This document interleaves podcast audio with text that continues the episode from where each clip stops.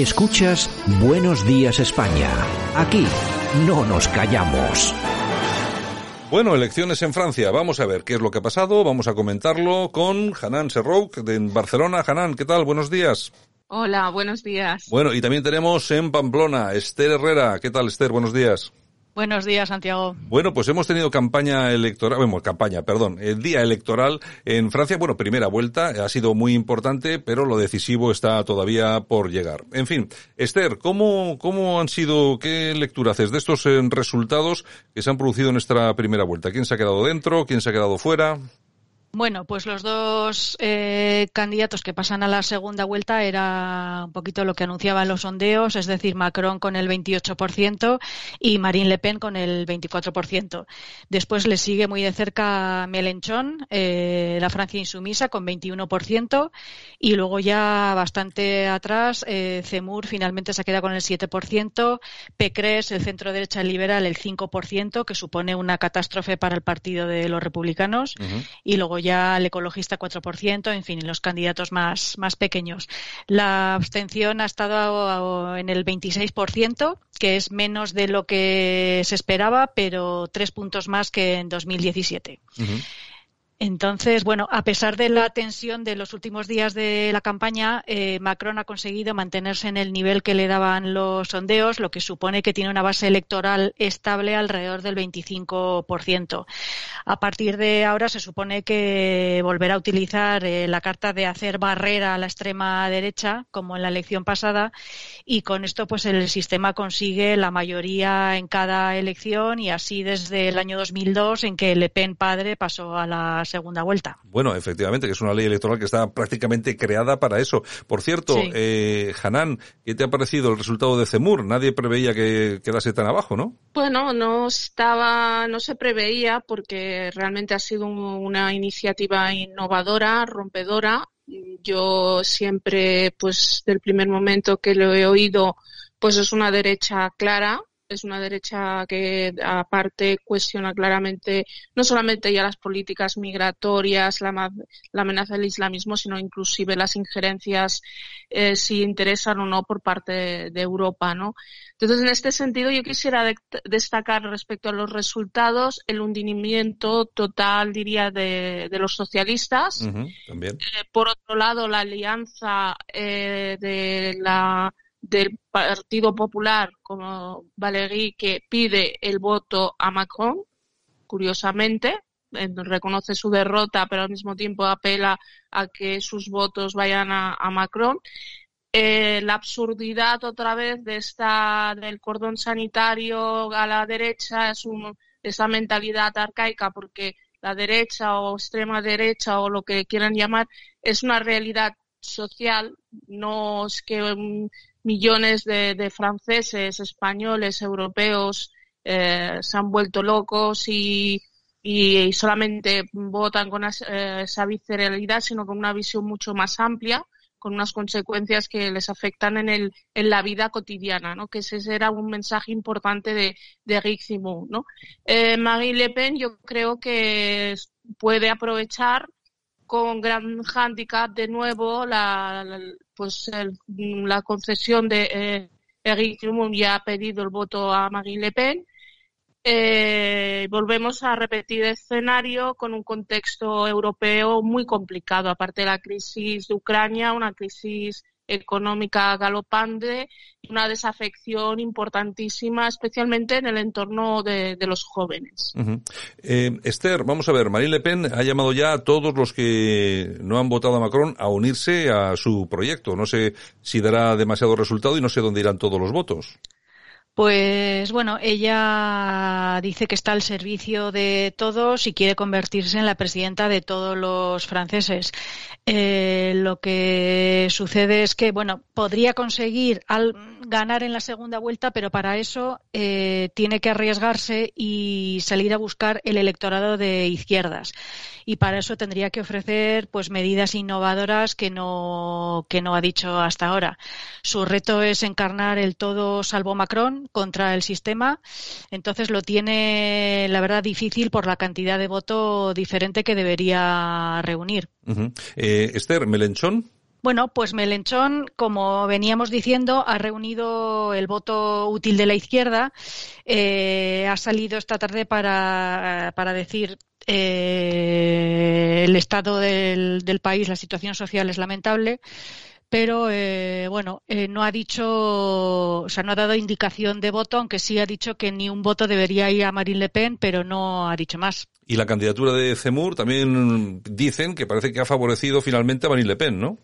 Bueno, pues sí, Zemmour ha, eh, ha, salido para asumir su fracaso, pero aún así ha dicho que ha creado el partido más grande de, Francia.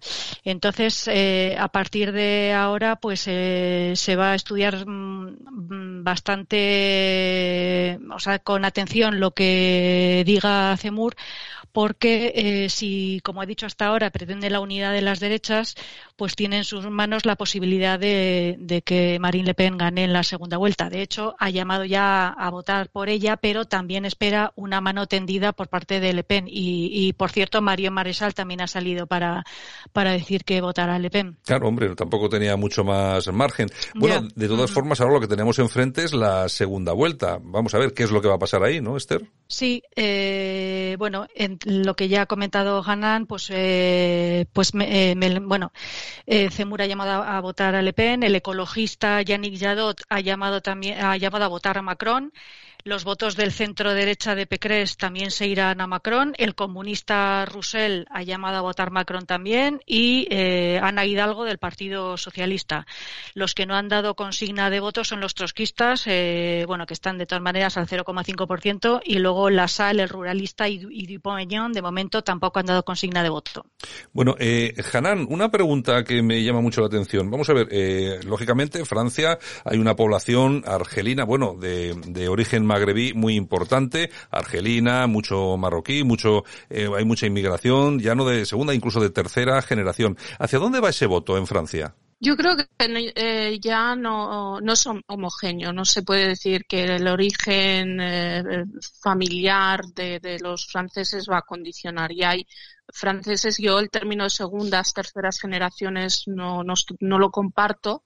Yo creo que ya hay muchos franceses de origen diferente que se sienten franceses y que cuando apelan a una Francia pues más segura, a una Francia donde el islamismo no, no se expanda, ellos también apelan a, a, ese, mismo sentido. Entonces, eh, tanto, por ejemplo, eh, ha habido en la derecha candidatos de origen familiar eh, eh, como eh, en la izquierda que no es una fotografía fija y que creo que cada vez va, va a ser a más, ¿no? De alguna forma, tiene que entender, eh, explicado en pocas palabras, la, los barrios más humildes, la, los que reciben el impacto de la desigualdad de, de manera directa y que ya no les vale ese discurso victimista de la izquierda, de, la diversidad, etcétera, encuentran el proyecto de, una Francia unida, una, una derecha eh, sin paternalismos es la, la, la que eh, les convence, ¿no? Porque no se sienten eh, eh, inmigrantes, ¿no? Y no necesitan que el otro les reconozca su, su identidad francesa. Se sienten franceses como aquí tarde o temprano también pasará y, y, pasa, ¿no? De que uno se siente español no porque el otro lo reconozca, porque la izquierda o Podemos me reconozca. Yo soy español igual que tú y tengo mis propias ideas. Está claro. Bueno, eh, Esther, vamos a ver, tenemos elecciones legislativas en junio. Si ganara Marine Le Pen las presidenciales, le haría falta una mayoría parlamentaria en las legislativas. ¿Se podría obtener? Bueno, eh, estaría, está difícil porque Marine Le Pen nunca ha conseguido realizar una unión con otros partidos para conseguir una mayoría, pero en estas elecciones va a ser necesario. Hay que tener en cuenta que entre sus votos, los de Zemmour, los de Dupont-Aignan, que se supone que irán para ella, y parte del centro derecha liberal, es el 35% del electorado. Lo que hay que saber es que en las, en las legislativas eh, hay que añadir una prima de escaños que se le da a quien vence en las presidenciales.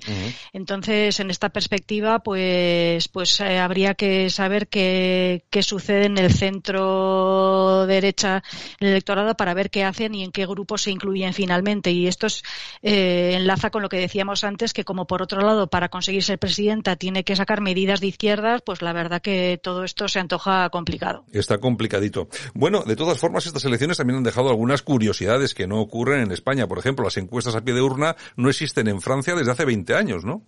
Sí, sí, así es.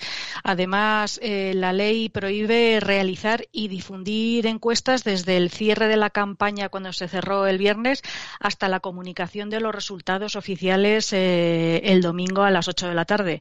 Y además, la, divulgación de resultados provisionales o de sondeos antes de esa hora está perseguido hasta con multa. Y la, Comisión de Control de Campaña había dado incluso indicaciones a las redes sociales para que realizaran vigilancia de de estos mensajes. O sea que fíjate.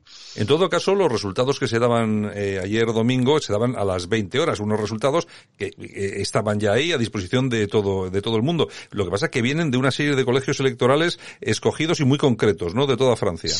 Sí, hay una serie de colegios que se escogen para servir de muestra, porque lo curioso es eso, que los, los colegios electorales, algunos cierran a las 7, pero otros en región parisina cerraban a las 8. Entonces resulta un poco curioso que ya a las 8 de los resultados, pero es porque hay una serie de, colegios en toda Francia que sirven para eso y entonces los datos que se dan ya a las 8 de la tarde pues son los, digamos, hacen una extrapolación y ya son los dos candidatos los definitivos y luego lo que sucede durante la tarde-noche electoral es que van cambiando los porcentajes pero ya no cambian las personas, vamos a decir. Bueno, nos vamos a la ronda final dentro de dos semanas, ¿no?